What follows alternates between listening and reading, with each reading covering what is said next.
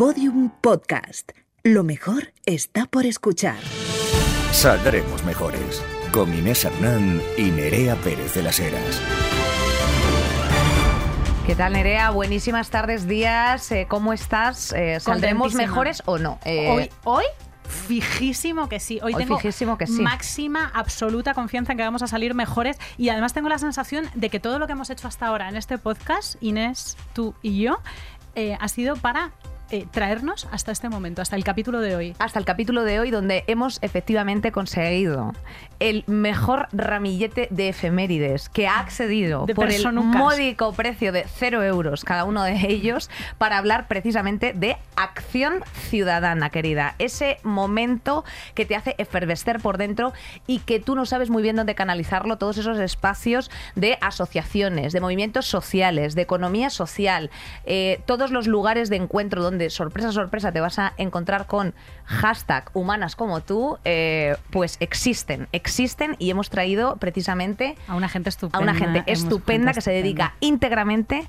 a la acción ciudadana, a trabajar para la peña. Aquí te estamos diciendo todos los, todos los episodios, el 100% de los episodios, colectivi- colectivízate, mueve el culo, haz cosas en el mundo analógico, ser activista no es poner tweets, hasta que no te arrastran la policía de los sobacos, no estás haciendo cosas en condiciones, hija de mi vida, muévete, muévete, asociate. Y hoy eh, te vamos a decir cómo, o sea, manual de instrucciones para empezar a moverse. Levanta el coño del sofá y para ante ellos te van a explicar cómo. eh, Efectivamente. Para eso, sin más dilación, pasamos al otro plano que tenemos por aquí y efectivamente presentamos a nuestros maravillosos invitados. Bueno, o sea, este cuadro, claro, ahora mismo somos eh, como el sueño húmedo de Santiago Abascal, pero voy a pasar a presentarles Jason García López, él es politólogo, investigador antirracista, también miembro y coordinador de la asociación Conciencia Afro, director del Centro Cultural Espacio Afro, en área donde nosotras hemos estado ahí también, y eh, autor del poemario Derecho de Admisión. Y un buen colega ya a estas alturas de la película, Una Jason. persona con una sonrisa maravillosa también. Eh, mi vecina querida, eh, ídola absoluta, Irene Valiente, compañera de la Asociación Vecinal de la Lipa. Allí nos conocimos en la despensa solidaria durante la pandemia. Ella es politóloga, experta en género, con mucha experiencia en el tercer sector. Yo eso lo he visto en directo, tela marinera. Forma parte del equipo técnico de la Federación Regional de Asociaciones Vecinales de Madrid, la FRAM, y también ha trabajado en nuestra querida. Ya, ya no estás trabajando allí, pero bueno, estás absolutamente vinculada, una baja ahí a, a la plaza en la Elipa y, y- y sueles, sueles estar por ahí en contacto directo Sí, con sí. las vecinas. Seguimos, seguimos. ¿Eres buena vecina o no? Soy muy buena vecina. Es la vec- de es que, vecines. no sé, o sea, Bueno, no sé si tienes que cojones agua aquí, claro, efectivamente. Y también tenemos a nuestro queridísimo Daniel Treviño, nuestro sindicalista de CNT de cabecera, también muy contenta porque he compartido espacio con él en Gameplays, habla con mucho criterio, además es anarquista, sorpresa, sorpresa, y camarero. Autor, por favor, no te puedes perder este libro, querida, de la memeización de la política. Te lo compras ahí, pues hija, en tu central, en estos sitios de modernas, porque somos así un poco también. ¿Cómo Y- estás, Daniel? Bien, bien, bien, bien. ¿Te hace ilusión estar hoy aquí en el día libre- libre? Oye, es verdad, quiero saber, ¿cómo- ¿os habéis tenido que pedir permiso? ¿Qué, ¿En qué estaba? O sea, ¿en qué os pillamos ahora mismo? Yo día de asuntos propios. Día de asuntos propios. O sea, más, bonito propio, esto, más ¿eh? que este claro, asunto, totalmente. imposible. Yo como soy director del Centro Cultural he chapado y he hecho a todo el mundo fuera y que Has tengo una echado la verja del espacio afro y ahí no se ha quedado.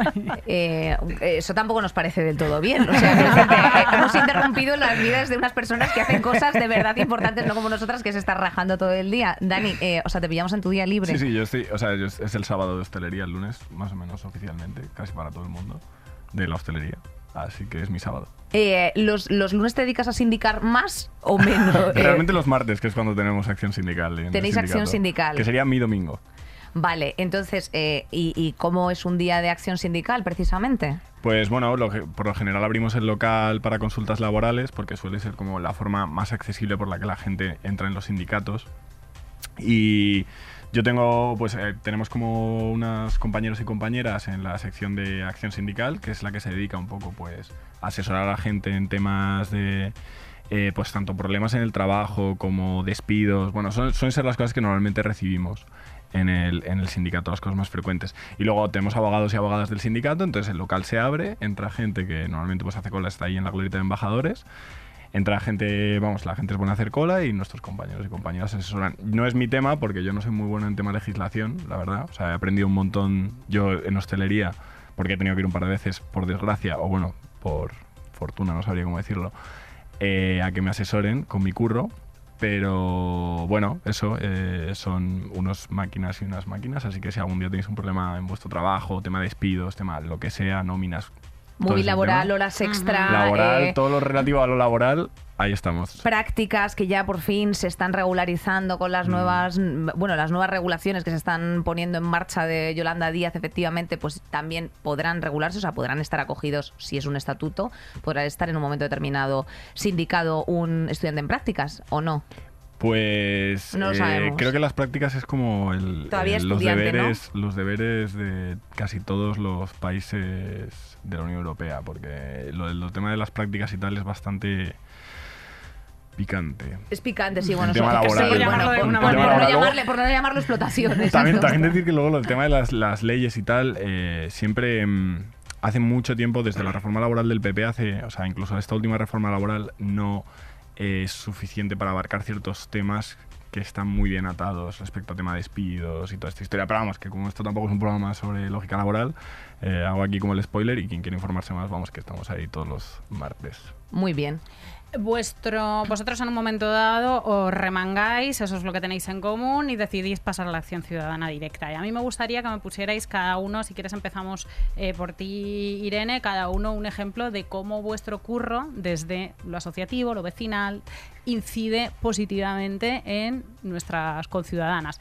Sobre todo para que quien nos esté escuchando y nos esté viendo eh, vea como cuáles son los efectos directos cuando, cuando uno se pone a currar en lo colectivo. Eh, bueno, yo creo que el mejor ejemplo que tenemos y que hemos tenido ha sido que cuando la ciudadanía lo ha estado pasando peor, las asociaciones y los colectivos sociales hemos estado allí. Eh, por ejemplo, eh, despensas solidarias, colas del hambre, o sea, las asociaciones vecinales hemos estado en primera línea de batalla salvando la vida, y hay que decirlo así porque hemos salvado la vida de miles de familias en esta ciudad.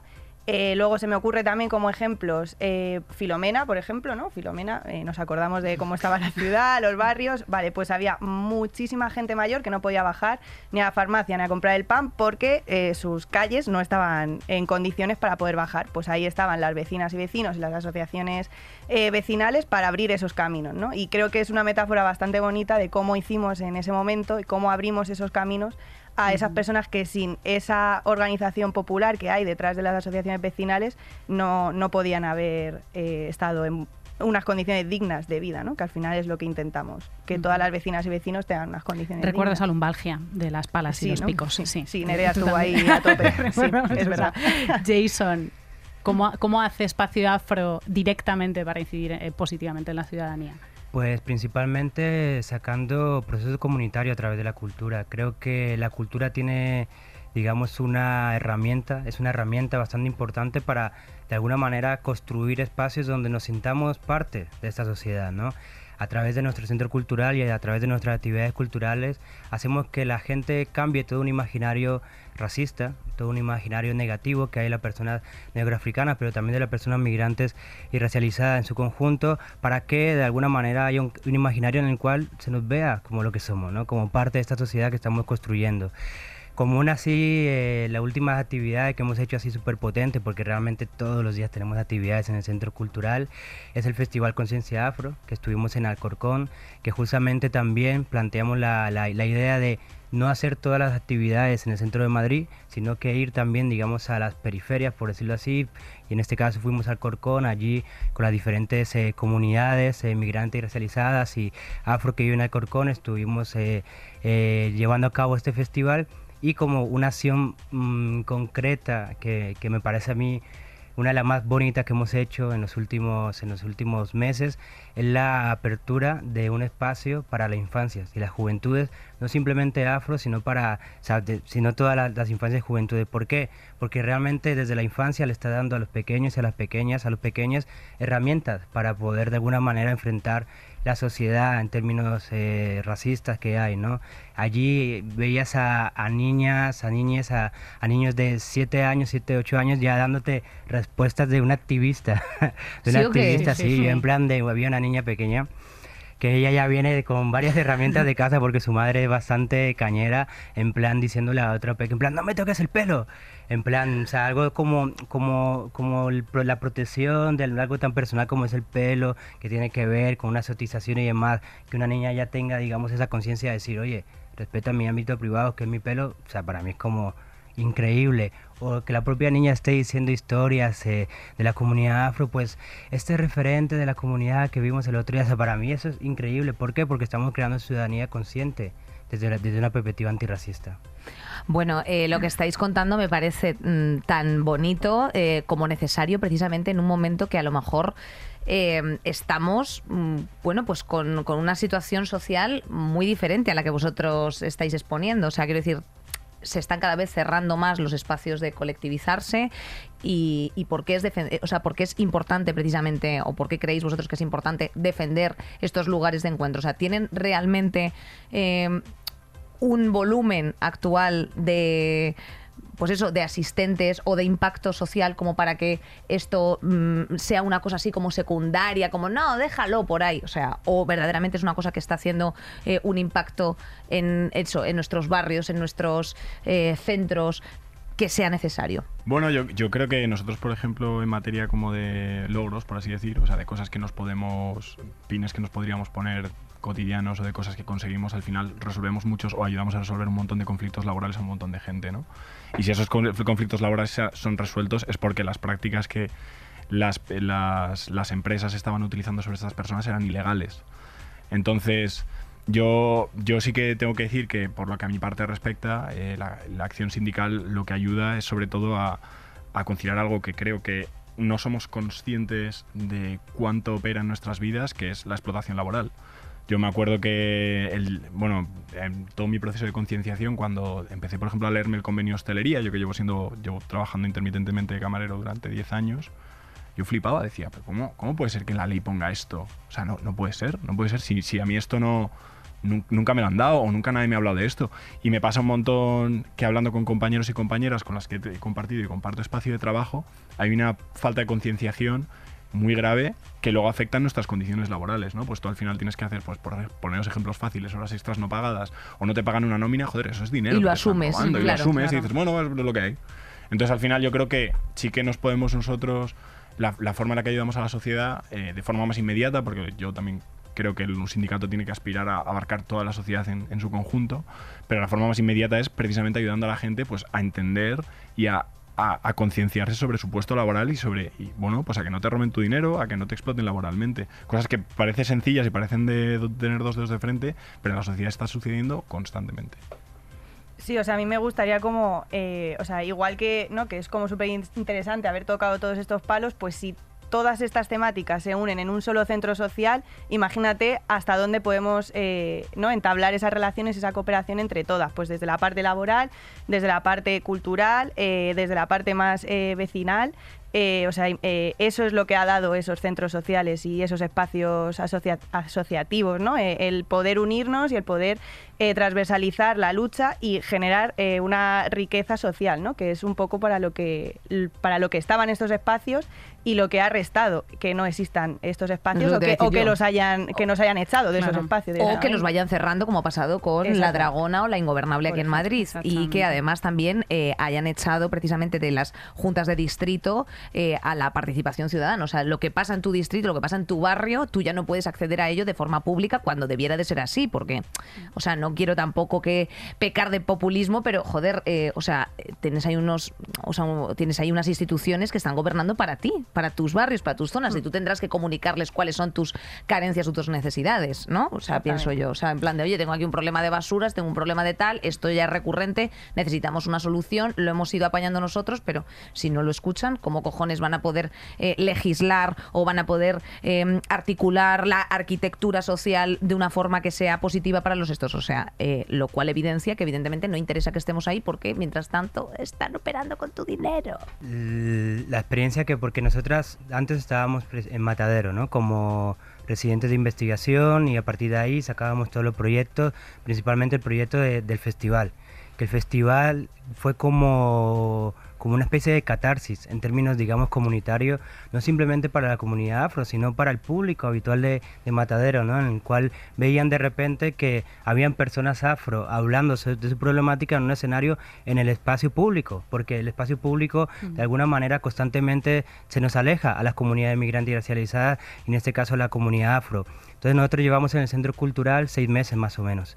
Durante estos seis meses hemos sido el hogar de diferentes iniciativas que no simplemente son de conciencia afro, sino organizaciones del ámbito de la lucha contra el racismo, que oye, por favor, podemos hacer esta actividad aquí, eh, diferentes comunidades, como comunidades musulmanas, comunidad latinoamericana, y de alguna manera eso genera como que se vaya creando una red una red que cuando es necesario responder ante una eh, vulneración de derechos se activa.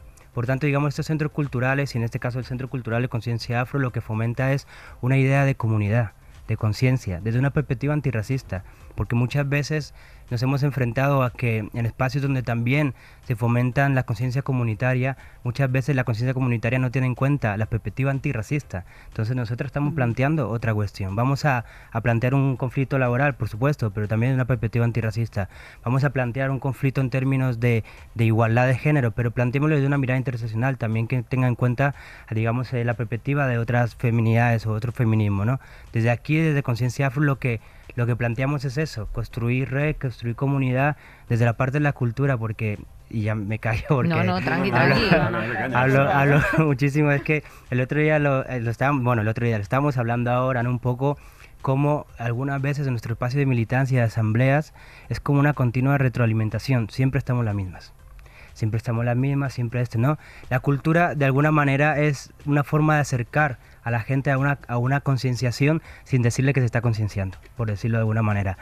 Nosotros en el festival, por ejemplo, planteamos el hecho de que haya un teatro donde se visibilice la situación de una mujer migrante eh, y luego hay un concierto. La gente igual va al concierto, pero antes viene a ver una obra de teatro sobre una mujer migrante que está viendo vulnerados sus derechos. De esa manera, de alguna, de, alguna forma, hacemos que la cultura sirva para transformar y sirva para crear una identidad colectiva. ¿Cómo podéis eh, ampliar precisamente vuestro foro de participación? O sea, ¿cómo os dais a conocer a la gente? Sí, principalmente a través de, la, de las redes sociales, pero estamos encontrándonos con una problemática, por lo menos digamos desde Espacio Afro que es el hecho de que, claro, como la gente ve nuestro nombre, Espacio Afro, ve que las artistas eh, que programamos son principalmente afro, cree que es un espacio para ellas y ellos. Y es un espacio abierto a la participación de todo el mundo. Entonces todo el rato estamos como planteando el hecho de que nosotros pongamos lo afro en el centro no significa que, no esté, eh, que esté cerrado solo lo afro. Porque lo que venimos a transgredir de alguna manera es que lo afro, cuando se enuncia como tal, es para, como, se, como me dijo un escritor, crear guetos. No, no estamos planteando esto. Estamos planteando que veas una construcción de ciudadanía desde la parte migrante que veas la construcción de ciudadanía y defensa de los derechos desde la parte afro, para de alguna manera intentar construir una sociedad donde todas, todos y todos estemos incluidas, pero esto cuesta, a pesar de que lo difundimos por las redes sociales, tenemos a gente como Moja, Lucía Embomío y demás que tienen mucho alcance también la organización, pero todavía nos, nos, nos queda como un poquito de tiempo para hacer entender a la sociedad en su conjunto que realmente estamos planteando algo que va a enriquecer su entendimiento de lo que somos como sociedad y como ciudad, pero estamos ahí como con varias dificultades, ¿no? En términos de que, de que va a ser un trabajo continuado y precisamente, y creo, y os quiero agradecer muchísimo, ¿no? Este tipo de espacio y que estemos trabajando eh, de alguna manera a, través de los medios de comunicación favorece que la gente lo vaya eh, entendiendo. Sí, que entienda que existe, porque yo creo que, perdona Nere, antes de que continúes la pregunta, es que el problema está en que muchas veces la gente no sabe ni a lo que tiene acceso, ni en lo que puede hacer, ni cómo siquiera te inscribes en plan de, pero esto es una revista, eh, tengo que poner cinco pavos al mes, tengo que ir a un sitio eh, como si esto fuese una cooperativa a vender lentejas todas las semanas los martes, o cómo funciona. Eh, parte, y parte de lo que pasa, además, lo que planteabas, Jason, y me parece súper interesante que lo hagas desde ese punto, es que mm, eh, desde, al, discurso de que eh, colectivizarse como población migrante y población afro es generar un gueto, eh, lo que hay que responder es, no, no, no, es que la comunidad en general, la que sea, la, eh, Madrid, mi barrio, está incompleta sin, sin ese grupo de migrantes. Entonces he intentado juntarme y aquí te puedes acercar porque somos vecinos, porque estamos cerca y porque formamos parte de la misma comunidad humana. Te puedes acercar, o sea, no, yo, yo no tengo que estar guetizado en otro tipo de, de movimiento asociativo, sino que tú te puedes acercar a mi movimiento asociativo Mm. para formarte porque formo parte de tu comunidad. Eh, por ejemplo, yo creo que como periodistas, y, nosotras insistimos mucho en esto, tenemos, toda la gente que se dedica a la comunicación tiene la obligación, por ejemplo, de tener una formación en género, una formación feminista y una formación antirracista, para no cagarla constantemente. Pues a lo mejor eh, tienes que empezar a eh, buscar lugares como Espacio Afro para ampliar y para completar tu visión del, del mundo en el que Eh, vives. etnocentrista, eh, Eso es. occidentalista de el infierno, efectivamente. Es donde además estás. de la incidencia súper directa desde no puedo bajar a comprar el pan. O sea, es que Irene de lo que está hablando es sencillamente de ir del portal al supermercado caminando cuando tienes 80 años. Es algo tan sencillo como eso y eso se hace desde, desde las asociaciones vecinales o eh, cobrar las horas extra o eh, no ser un una racista de mierda. Entonces, Lo que estás diciendo, Nerea, me, me resulta rarísimo. O sea, eh, la sociedad dando la espalda a las personas migrantes y a las personas eh, dependientes, no, no, creo. No creo, No no, creo. creo.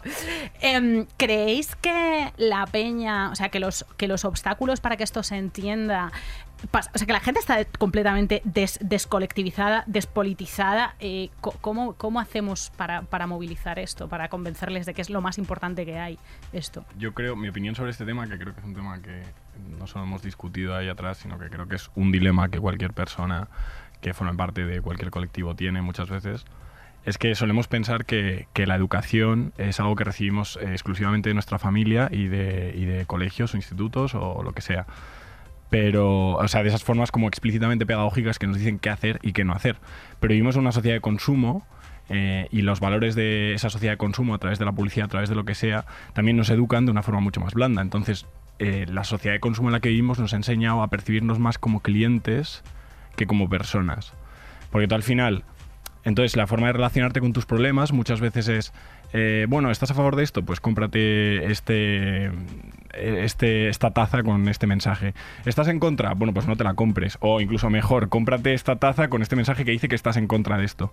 Luego, por otro lado, respecto a lo que tú decías antes, yo creo que las personas que estamos aquí en esta mesa representamos a esos lugares a los que las instituciones no llegan. Y no llegan, en mi opinión, porque también la política a nosotros nos han educado a pensar que la política es eso que hacen eh, las tres o cuatro personas en un parlamento y que es como el derecho que tienen unos, unos pocos en lugar de ser algo que nos pertenece a toda la ciudadanía, porque la política al final es la forma en la que nosotros y nosotras, la gente que formamos parte de la sociedad, decidimos organizarnos. Cuando esas personas que están desencantadas, que estoy seguro que os habéis encontrado un montón de peña, que os está diciendo todo el rato, no es que los políticos no hacen nada, es que los políticos no funcionan. Tienen una parte muy importante de razón, porque si tú analizas meramente la historia de España los últimos 30 años, ha sido una debacle en términos políticos, en términos de derechos, y por eso estamos aquí reclamando estas cosas. Entonces, yo creo que es esa mezcla de esa percepción de la sociedad de consumo, de que solo te puedes relacionar eh, con tus problemas de forma clientelar, junto con que te han desposeído de la idea de la política. Entonces la gente al final se relaciona con sus problemas a través de la frustración y a través de, bueno, de la resignación. Ante eso nosotros qué podemos aportar? Yo no puedo ir casa por casa llamando a la gente y diciéndole, oye, ¿te pasa esto? Al final es lo que hablábamos nosotros, ¿no? Pues tienes la... Por suerte a día de hoy existen las redes sociales, bueno, no sé por suerte o por desgracia, pero existen las redes sociales que una de las cosas positivas que tienen es que tú puedas un poco llegar a la gente de una forma mucho más inmediata que quizás antaño, que es verdad que se dependía de unas formas mucho más eh, complicadas. Pero para mí eso, para mí la acción directa, que es un término que utilizamos mucho en el sindicato, que es un término anarquista, que lo que apela es a eso, a no depender de las instituciones para tener que resolver tus problemas, sino trazar una línea recta entre tu problema y la solución. Y eso solo se va a conseguir, bueno, pues, pues lo que venimos aquí a decir en este programa, pues colectivizándote, conociendo a las personas, a las personas con las que te relacionas eh, inmediata y no tan inmediatamente y creando conciencia, lo que decías tú, Irene, antes, ¿no? Pues al final yo creo que a lo que todas las personas que estamos aquí aspiramos es a que exista un, aparato ciudadano, un colectivo que abarque todas nuestras reclamas, porque es verdad que la sociedad sin su parte racializada está completamente incompleta. La sociedad sin, la- sin el entendimiento vecinal está igual incompleta. O sea, yo al final hablo desde el sindicalismo, hablo desde lo laboral porque es lo que hacemos inmediatamente, pero como os decía antes, yo aspiro a que exista una propuesta ideológica que abarque todo eso, porque es que si no, para mí no hay sociedad. Irene. Irene. Eh, sí, o sea, otras formas ¿no? de, de cómo llegar o cómo intentamos llegar desde las asociaciones vecinales, creo que de manera histórica, a, a los vecinos y a las vecinas. Eh, poniendo una mesa en la salida del metro e informando a los vecinos de que le van a poner la zona SER en su barrio, por ejemplo.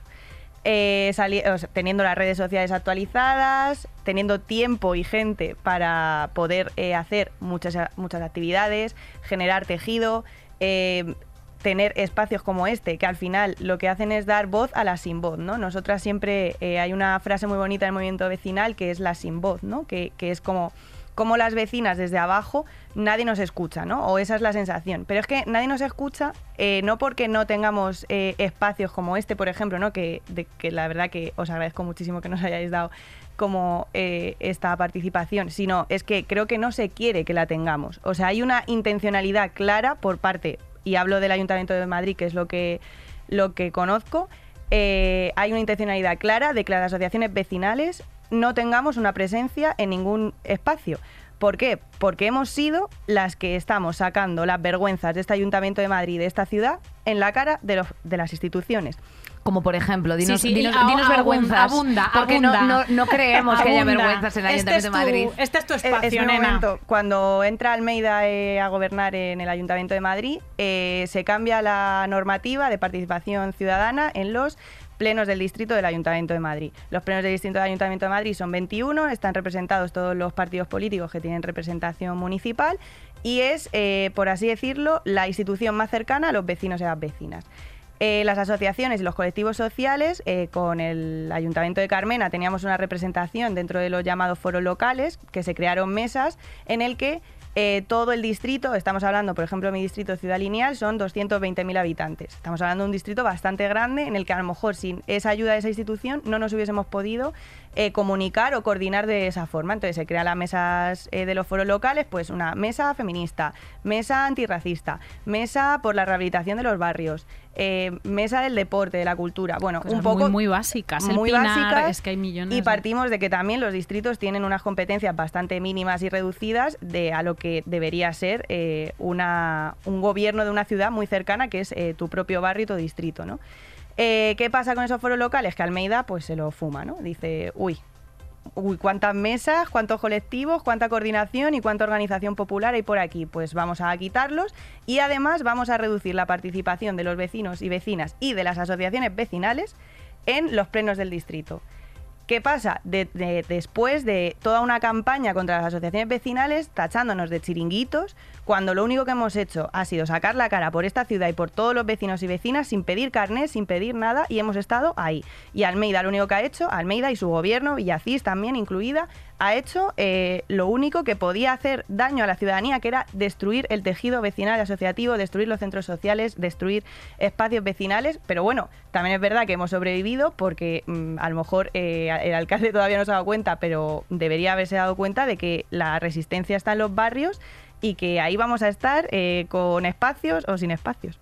Dicho lo cual, eh, ¿por qué creéis? eh, o sea, es importante efectivamente, lo primero, resistir y lo primero, mm, también entender, yo creo, el porqué de la gente, o sea, el, porte- el porqué de que la gente tenga esa lejanía con, con, las- con, con este tipo de, de asociaciones o de grupos. Mm, ¿Qué creéis que puede ser un detonante? O sea, que haya un cierto desencanto político, puede ser Jason. O sea, Sí. porque es verdad que está todo el mundo como muy, eh, o sea, o, o a lo mejor tiene que ver más con el factor que estaba explicando Dani al principio de deshumanización. O sea, quiero decirte, al final... o con la cuan- resistencia o con la resistencia política o sea hay obstáculos políticos institucionales para que se Sí, para pero que un se- la gente se organice Claro, pero en un centro entre de en un centro de estas características eh, mm, inicialmente mm, se está acogiendo la problemática general, o sea, no estás cogiendo y estás diciendo, "Disculpe un segundo, ¿que es usted votante de Vox?" Eh, no, váyase, o sea, No, no, no, o sea, si tú estás queriendo acercarte allí porque tienes un problema eh, laboral o tienes un problema de vecinos o quieres acercarte a la cultura desde una perspectiva eh, migrante, eh, pues lo tendrás que hacer de una forma mm, determinada, ¿no? Entonces, eh, al final, ¿qué, o sea, ¿esto por qué es? O sea, ¿esto es porque hay una tendencia social a la mercantilización de absolutamente todo? Esto es porque a la gente no le gusta ir a las cosas eh, mm, de forma gratuita, es porque no, no han entendido que esto existe, porque esto realmente tiene una trayectoria mucho más amplia de lo que parece. O sea, esto a partir de los años 70 en España realmente sí que había una, o sea, un movimiento colectivo muy distinto al que hay ahora. Entonces, Bueno, yo y, no y sé. ante- y Y anteriormente, anterior, o sea, el movimiento feminista se, se organiza 15 días después de muerto Franco, vamos, que está el cadáver caliente todavía, y eso es que ahí Claro, digo los ahí años siempre 70. estuvieron, sí, pero, sí. pero lo que me refiero es mm, qué está pasando para que ahora la gente no se, o sea, se disuada más esta colectivización, Jason. Pues también lo comentábamos antes, ¿no? O sea, el papel tan importante que han jugado las redes sociales como espacios donde las narrativas y, las demandas pueden llegar a otros públicos, pero también como de alguna manera los activismos digitales han sustituido un poco las asambleas. Entonces por eso nosotras, mm, por ejemplo, desde el movimiento Regularización Ya, eh, antes eh, con el Comité de Emergencia Antirracista, con la Asamblea Antirracista de Madrid, eh, siempre ponemos sobre la mesa la idea de la autoorganización antirracista de base.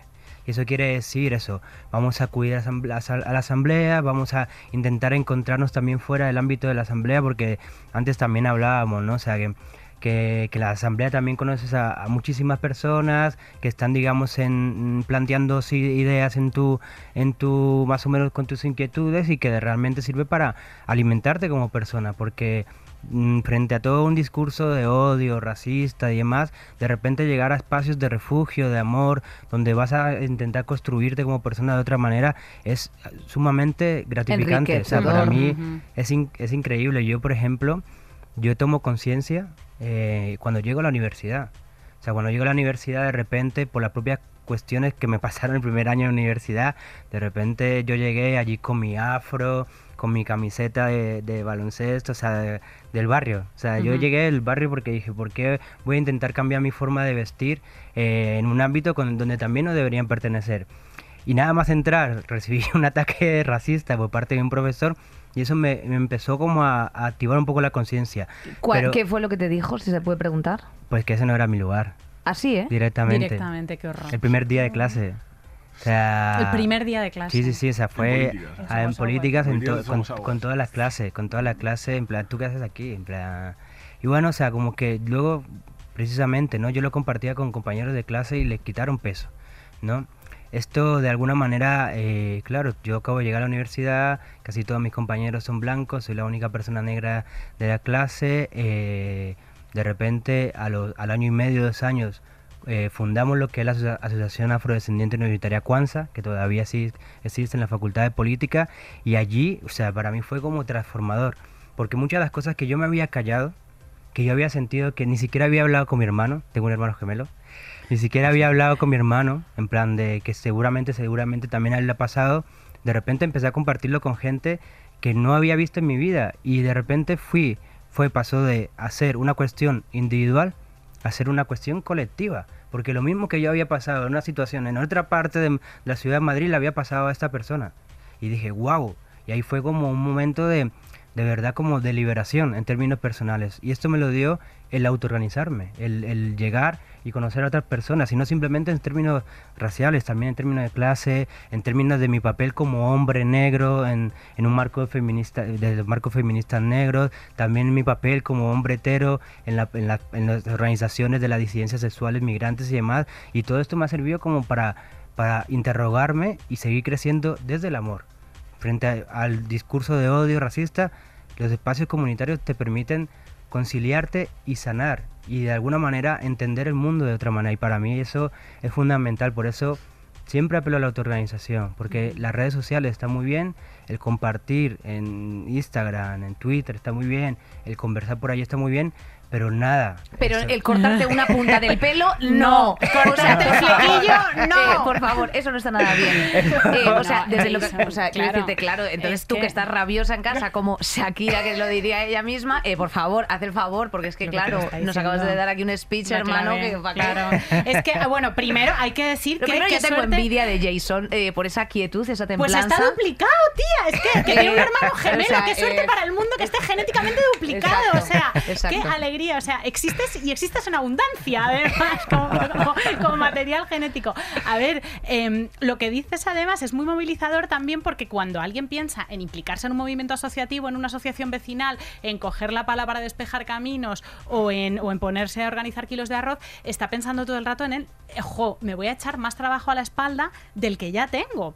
Y, y planteado así, y esto to- constantemente lo estamos diciendo en el, en el movimiento asociativo feminista, planteado así no es un trabajo, es una liberación. O sea, Absolutamente, el- porque te, el desca- te- te descarga Claro, la, o sea, la- la movida. Jason, lo que te estoy diciendo es, esto es una liberación, o sea, vas a implicándote en, el- en- en este trabajo, vas a encontrar eh, li- libertad y, te va- y vas a encontrar tu propia agencia. Aquí lo repetimos mucho, eso que dice Marina Garcés de nunca hemos, hemos estado más informados como sociedad y nunca hemos tenido tan poca agencia. Entonces, es tan desesperante la sensación colectiva de poca agencia, de que de esto se va la mierda y qué hago yo para, para solucionarlo.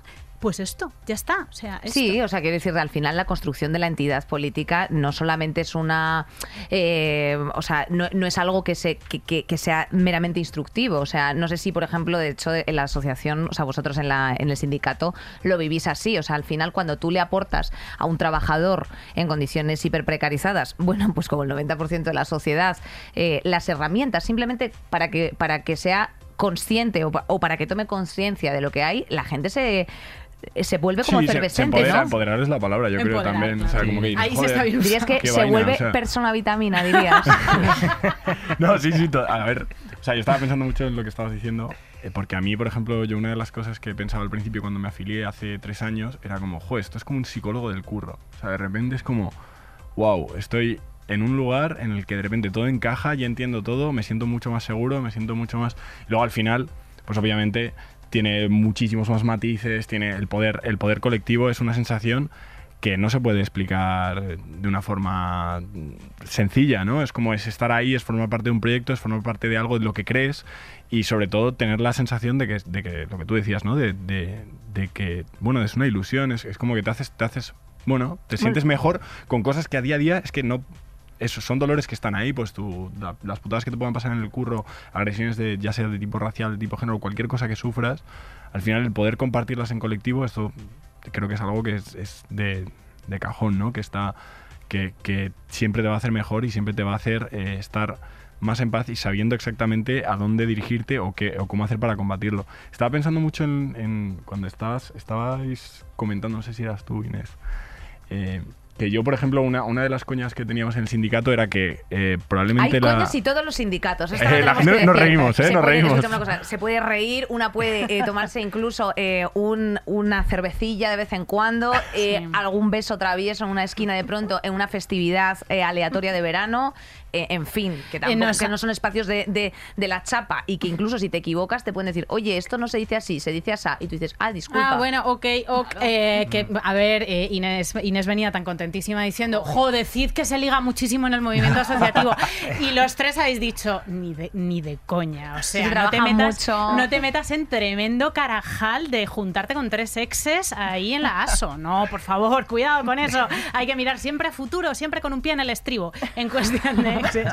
Irene, ¿tú quieres añadir, quieres añadir cosas? Eh, guau, o sea, la verdad que me quedo con lo que ha dicho Jason. O sea, creo que al final eh, la militancia es bonita, la militancia es amor. Me está quedando muy hippie esto, la verdad, pero. No, que pero, está está, bien. está el cumbaya puesto, ya no te preocupes. No pasa nada, estamos en ese Eh, no nada. pero, pero sí, o sea, la verdad es que eh, conoces a un montón de gente súper interesante, con la que compartes eh, vida, experiencias y con la que aprendes. O sea, la militancia es aprendizaje continuo y aprendizaje de la vida. O sea, te abre los ojos a cosas que tú no, no sabías por qué estaban pasando. O sea, ¿por qué? Porque, mm, no sé, ¿por qué las mujeres trabajamos más, no? ¿O por qué... eh, Tenemos un curro invisibilizado. Exactamente, pues vas a, vas a tu asociación o vas a una asamblea, vas a una charla y dices, era esto, era esto.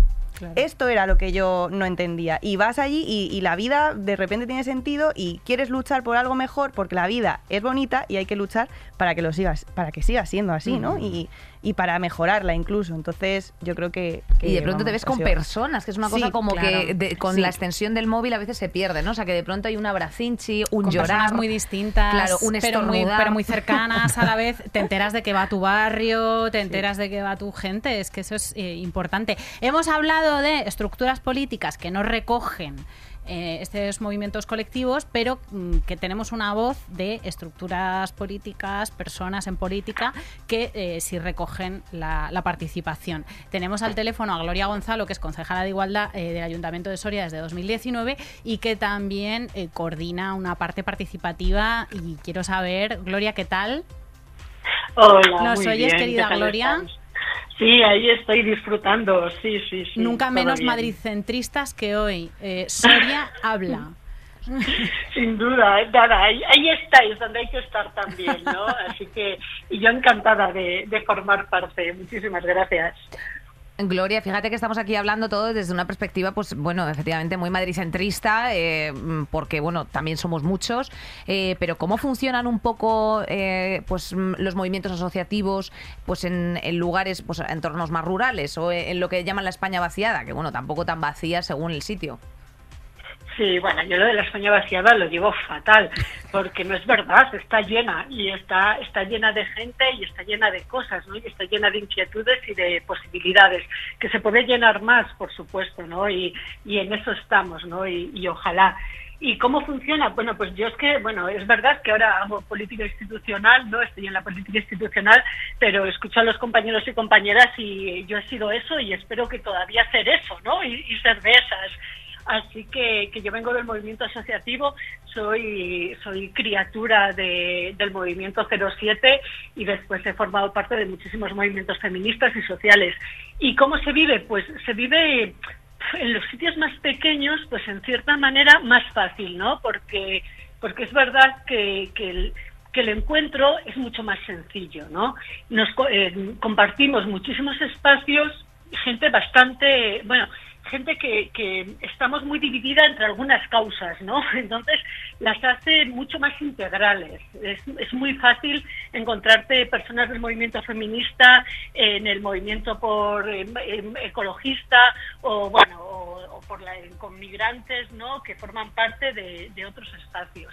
Entonces es cierto que, que eso nos da una integralidad y una cercanía, pues que, que la gestión del conocimiento, que yo creo que que al final es un poco eso, pues lo facilita mucho.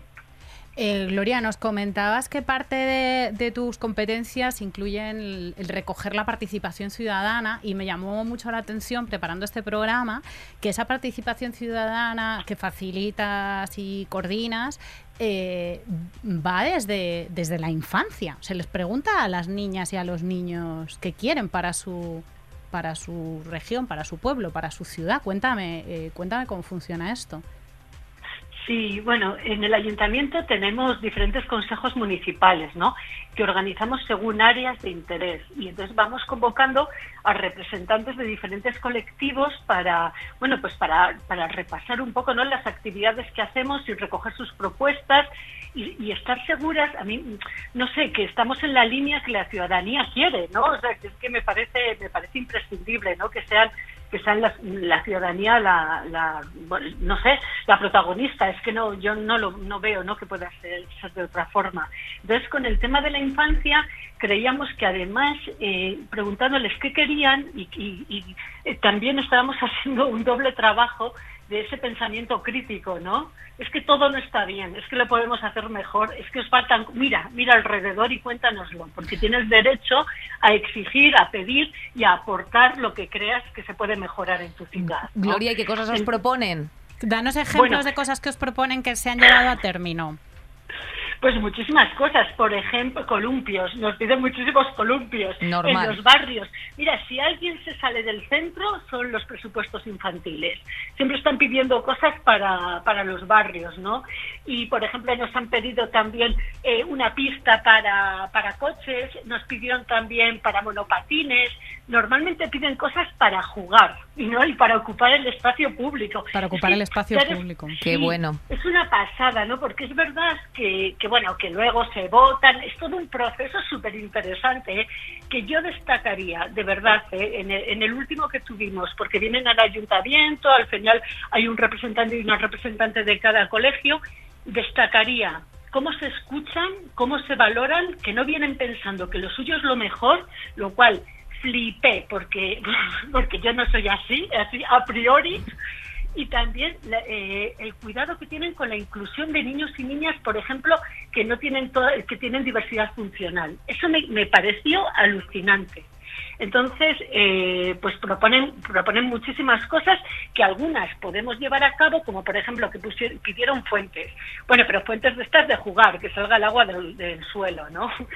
Pero, pero no solamente con las que, con las que al final realizamos, porque son las más votadas, eh, son las importantes, porque te van dando pistas de lo que quieren, ¿no? Como os digo, ¿no? Ocupar el espacio público, eso es una señal. Puede Es- ser que no hagamos todo lo es que curioso, pidan, pero sí. es curioso, Gloria, la verdad, escucharte porque mm, no, no estamos tampoco mm, muy acostumbrados aquí en Madrid a, a, pues eso, a atender a medios de, de instituciones que promuevan estos movimientos. ¿Esto ocurre eh, o te consta que ocurra en otros lugares, eh, bueno, pues en otros vecinos, o sea, en otros ayuntamientos, en otros espacios eh, de Castilla? No, no me constarme no no me consta sinceramente. Lo- igual hay alguno eh pero pero pero no me consta la verdad no lo sé. Creo que em, eh, os aportan propuestas de cómo quieren vivir, de cómo quieren que sea su espacio público, pero esto también es educar a las criaturas, educar a la infancia y al final mm, recogiendo sus propuestas y escuchándoles a la infancia, a la juventud, a la adolescencia, recogiendo sus propuestas y escuchándoles, lo que les estás diciendo es la calle es tuya, el espacio público es tuyo, los políticos trabajan para ti, están a tu servicio y además vives en comunidad y todas las cosas que aunque no te- hay ciertas cosas que aunque no te afectan directamente, pues me imagino que, que cuando hablas de, de niños y niñas con diversidad funcional, pues estos estas criaturas que no la tienen, pues igual están atendiendo más a los bordillos porque dicen eh, mi colega fulanita eh, tiene esta necesidad y yo se la cubro. Es que es educar en, en comunidad y educar en a- educar a ciudadanos que entienden desde muy temprano que su incidencia en la vida colectiva va mucho más allá del voto, que es a lo que vamos aquí hoy. Total. Claro, eso es, es que no puede ser, para mí, sinceramente, eso es muchísimo, lo que, lo que planteas, ¿no? Muchísimo más importante que la acción que llegamos a hacer, ¿no? Porque es verdad que no puede ser que te voten, yo me siento así, ¿eh? Y mi equipo, no puede ser que te voten y ya está, ¿no? Venga, ahora tira con el... No, no puede ser, o sea, tienes que estar viendo y, y pidiendo y, y opinando y así sí, así no, y, y eso es lo que intentamos transmitirles a, a los niños y a las niñas, que yo cuando dicen son el futuro, ¿qué van a ser el futuro? Son el presente, ¿sabes? Y, y sabrán lo que quieren ahora y sabrán lo que quieren después y luego si cambian de idea que nos lo digan también. Y la ciudad es suya como de toda la ciudadanía y no solo lo que dice, el pleno donde se decide lo que hacer, se hace en el salón de plenos donde va el alcalde a escucharles porque es quien tiene que escucharles junto con todo el equipo y quien tiene que dar los argumentos y dar explicaciones no solamente a lo que se hace, sino también, y yo creo que sobre todo, a lo que no se hace. Y, ese es nuestro espíritu, ¿no? El fomentar esa participación, ese que la ciudad es de todos y de todas y que necesitamos escucharles para, para ser la ciudad que, que quieren. Esto está pasando a 2022 en España en un espacio eh, real, o sea, en un ayuntamiento real, es una concejala real, no es un bot, no es una colega, eh, No es está una- ocurriendo. No eres ¿vale? una actriz, Gloria, confirma que no eres una actriz contratada, que esto está sucediendo, de verdad. Yo la conozco, No, la he no. tocado, eh, Eh, con has ella, conseguido, ¿no? le he olido el pelo, eh, puedo certificar que Gloria es una, es una persona real y que su compromiso, eh, con su, su compromiso con el bienestar general es bastante... eh, creíble. O sea, desde aquí lo digo.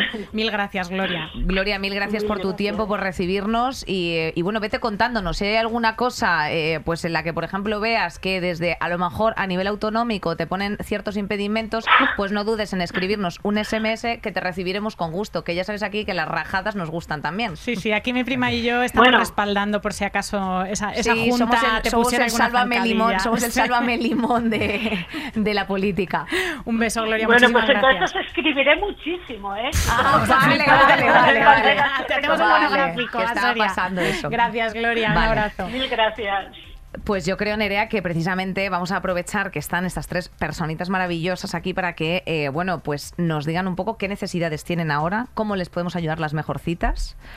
Y, y sobre todo mm, que les insten a la participación. Que, Y que les digáis cómo. O sea, ahora mismo a Antonio, Chema, Patri, María José, que nos están escuchando, que, le- que les digáis. Lilian. que- eh, que ten- exactamente. eh, Linian, Jennifer, eh, Lynn, o sea, toda esa gente que nos está escuchando, por favor, eh, ¿cómo empiezan? ¿Qué tienen que hacer?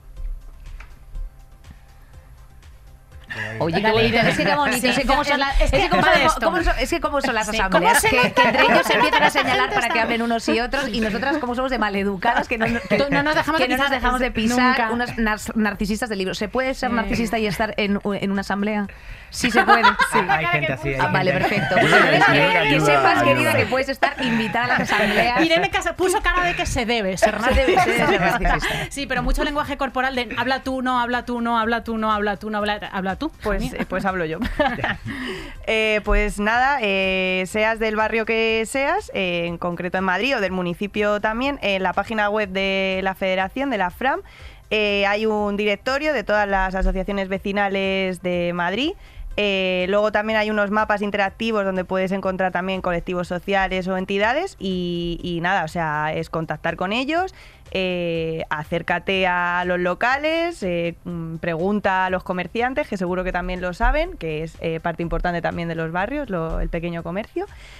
Acércate a, cualquier colectivo social y donde tengas una inquietud, pues vea por ella y resuelve esas dudas que te preguntas constantemente y cotidianamente cuando vas en el metro o cuando vas a comprar. Y asociate porque es muy necesario, las asociaciones vecinales necesitan gente joven, necesitan relevo generacional y es que de verdad es importante, es bonito y muy necesario que, que- que participen ahí, que participéis. En el caso de los sindicatos que no están en su mejor momento de fama, igual es aquí. No, pero que- CNT todavía tiene un pase. claro, que, claro que, pero es no. difícil animar a la peña que. Bueno, yo, yo siempre digo, digo lo mismo, que es que al final, pues un poco en la línea de lo que decías tú, Irene, ¿no? Pues no nos conocemos, pero nos necesitamos. Y al final que todas las asociaciones o los colectivos y los sindicatos, las personas que estamos aquí, formamos parte de lugares que también les, o sea, os pertenecen a todos y a todas. Porque son vuestros, como son nuestros, como son de todo el mundo. Porque lo que pretendemos es crear una conciencia colectiva, es precisamente eso, que todos formemos parte de lo mismo. Entonces, nada, nosotros, el sindicato está abierto, a- tiene las puertas abiertas todos los martes para consultas laborales o para lo que os apetezca. Yo he llegado a ponerme a jugar al ajedrez en el sindicato, que esa es otra cosa que no hemos hablado. Pero también, ojo, cuidado, lo, lo importante es que son cualquier asociación, sindicato, colectivo, para crear espacios libres de simplemente que tengas que entrar a un sitio y pagarte por una Whopper y una Coca-Cola así grande para estar. No, no, no necesitas consumir para estar, simplemente formar parte de tener un lugar en el que poder desahogar tanto tus problemas laborales como tus problemas sociales, eso es el sindicato. Mm, Luego a partir ya, si te afilias, tenemos asambleas que son mm, divertidísías. Y, y- Bueno, y- eso se ha dicho con cierta ironía, para los que no nos estáis viendo. poco. El primer cuarto de hora es habla tú, no, habla tú. habla tú. Bueno, Todo un un montón de complicado. narcisistas diciendo, no, hable usted, no, hable usted. Fernando, Fernando Fernán Gómez, que era, que era de CNT, eh, en Madrid, eh, decía que era lo más parecido a ir a misa. Pero no solo están las asambleas, también hay secciones y grupos y yo es verdad que como yo soy de la sección de comunicación de CNT Madrid, me lo paso muy bien. Menos mal que has dicho Fernando Fernán Gómez y no Fernando Sabater. Eh, tenemos que agradecer, agradecer, agradecer. Jason. Nada, es tan fácil como acercarse al Centro Cultural de Espacio Afro, que estamos en la calle Cáceres 49, y para ser partícipe de las actividades y proyectos que estamos llevando a cabo. Pero además, eh, quiero también como, si a Conciencia Afro, al Centro Cultural Afro, le va bien, eh, a pa- la parcería también le va, le va bien. Si a la parcería le va bien, que es otro centro cultural que está en el barrio, a Conciencia Afro le va bien. Entonces también Después de la actividad del Centro Cultural Espacio Afro, podemos ir a bailar reggaetón, salsa, eh, todo lo que queramos. A la parcería, que también es un centro cultural, pero que tiene una parte, digamos, también muy potente de todo lo que son bailes eh, de América Latina y el Caribe, y tiene un espacio positivo. Pero si no, también en Barcelona está Periferia Cimarrona, que son unas, hermanas que se han eh, colectivizado, han formado una cooperativa y han abierto el primer teatro negro de, de España, que está en Barcelona. Y hay otras organizaciones también. Eh, eh, del ámbito de la cultura emigrante y racializada que también tienen su puerta abierta. Así que principalmente romper con esa idea de que porque es una asociación migrante, porque es una asociación afro, solo es para personas afro, para eh, personas migrantes. Romper con esa idea y acercarse y participar en las actividades. Y en los proyectos que estamos impulsando con muchísimo amor y con mucha, con mucha fuerza. Nos consta que estáis abiertos mía, y que mejor reclamo, mejor reclamo que, que los bailes. ¿no? Es lo que te decía, mejor reclamo. mejor O sea, es que, reclamo ¿qué ma- es que, ¿qué más eh, quieres? que bailar eh, Anita envolver eh, en la cara de Ayuso, Claro, pues o- tú me o, al menos eh, no tener la reacción de Ayuso cuando se acerca de repente, si sucede esa magia, a Anita bailarte envolver. Y, Es que eso puede pasar en fin, perfectamente. es que eso Nerea. te puede pasar yo estoy de hecho mismo. esperando. Oye, eh, fíjate que yo tengo que decir que yo he estado, muy- bueno, estuve, me he estado cuatro años en protección civil de voluntaria. Te pega revisando muchísimo. hidrantes. Te sí, me, me pega todo, pero porque me gusta el uniforme. Y luego después también estuve en un sitio que, eh, bueno, no puedo decir que lo desrecomiende, porque a lo mejor ahora mismo ha cambiado bastante, pero he estado muchos años, seis concretamente, en Voluntarios por Madrid. Y en Voluntarios por Madrid tú dices, ah, no pasa nada, pero algo pasa. Porque eh, en la noche en blanco nos ponían a los chavales de 18 años a mover eh, vallas y cosas así. Yo digo, hombre, esto no debería hacer un operario bajo un salario. Eh, quiero decirte, y yo, perdón, pero irme al apartado de oncología infantil del Gregorio Marañón a sencillamente regalar sonrisas. O sea, ¿no sería mejor que yo haga eso? Eh, y entonces, cuidado con los sitios de voluntario que te metes porque eh, puede tener su trampa. Eh, mm, como todo en esta vida, siempre efectivamente hay grietas donde el sistema quiere mercantilizar, capitalizarte y todas estas cosas y pues te aconsejamos que efectivamente vayas a pues espacios sin ánimo de lucro, espacios donde de verdad, eh, bueno, pues no haya una, un doble rasero para quitarse el curro de encima, que eso también puede ser. O sea, aquí al final eh, que sea un intercambio enriquecedor, como han expuesto todos los compañeros y compañeras, y que sea una cosa que tenga un sentido, joder. Sí, que sea independiente, que sea horizontal, que sea ciudadano. Nos ha faltado representación ecologista, pero ya traeremos. eh, Eh, pero bueno, de eh, movilidad, los, los sí. activistas de movilidad, que también son muy, eh, muy importantes, porque recordemos que la ciudad está toda, no te lo vas a creer, Nerea, urbanísticamente planeada para que puedas conducir tu Bugatti, que yo sé que tienes tres en casa sí, aparcados, sí, y por eso mismo vamos pues esquivando bolsas de Primark ahora mismo en Gran Vía, para que pueda pasar tu Bugatti. Gran Vía, como decimos siempre, ese coágulo de bolsas del Primark y carne humana eh, que empieza a ser a partir de esta fecha. Dios. Lo mejor que nos podéis decir, y nos está pasando un poco, ¿eh? A, ti seguro que te ha pasado que te, que te paran mucho. A mí ya me ha pasado de, de un- alguna mejor cita y algún mejor cita que se me acerca y me dice, ah, pues mira, por escucharos he empezado yo a, a implicarme en cositas, o sea, que se, han, que se han movilizado. Eso es lo que más nos gusta. O sea, eso es- Sí. o sea cuando os acercáis y nos decís eso, a Y que, que habéis o sea, a reclamado nosotras- vuestras horas, es que mira, yo ya cierro el portátil. es que- digo, hombre, o claro sea, que sí. Es que se nos ponen los pelitos como eso. O sea, que, tú, que tú has dicho oh, soy un falso autónomo y, y yo no soy un falso autónomo, quiero ser un trade y usted o me regulariza o tus muertos a caballo. Hombre, pues ya a mí eso, Eso efectivamente. vivimos, pues eso. Hija mía, Eso es oye, nuestro- nuestro tónico Jason, revitalizante, Irene. Dani, ¿qué querías Se me ha decir? olvidado una cosa. Di lo que quieras, hijo, por es Dios. el hecho también de una acción antirracista y participación, que es el firmar para la regularización de las personas migrantes situación administrativa irregular.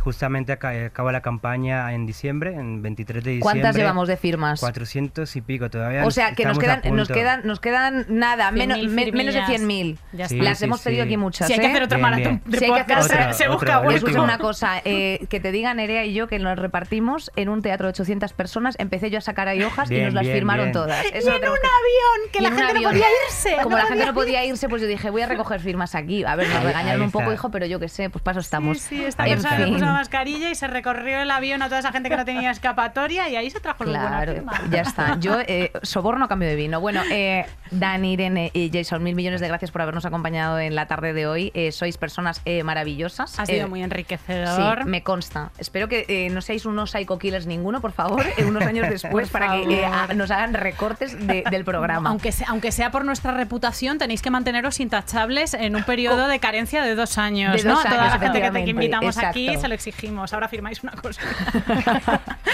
Muchísimas gracias a vosotras, mejorcitas. Gracias por estar ahí. Que es que de esta, de, de esta habéis salido divinas. ¿no? Yo estoy eh, encantada. Sí, O sea, sí, yo estoy encantada. volando. Es que me quiero- me estoy quiero- flotando. Yo también, a tres metros sobre el cielo, como eh, Babi y eh, Mario Casas, y efectivamente me quiero ir a bailar bachata a uno de estos centros culturales. Eso es lo que merecemos. A la querida, adiós. Hasta la semana que viene. Y que te den por- Saldremos mejores. Con Inés Hernán y Nerea Pérez de las Heras. Todos los episodios y contenidos adicionales en podiumpodcast.com y en nuestra aplicación disponible para dispositivos iOS y Android.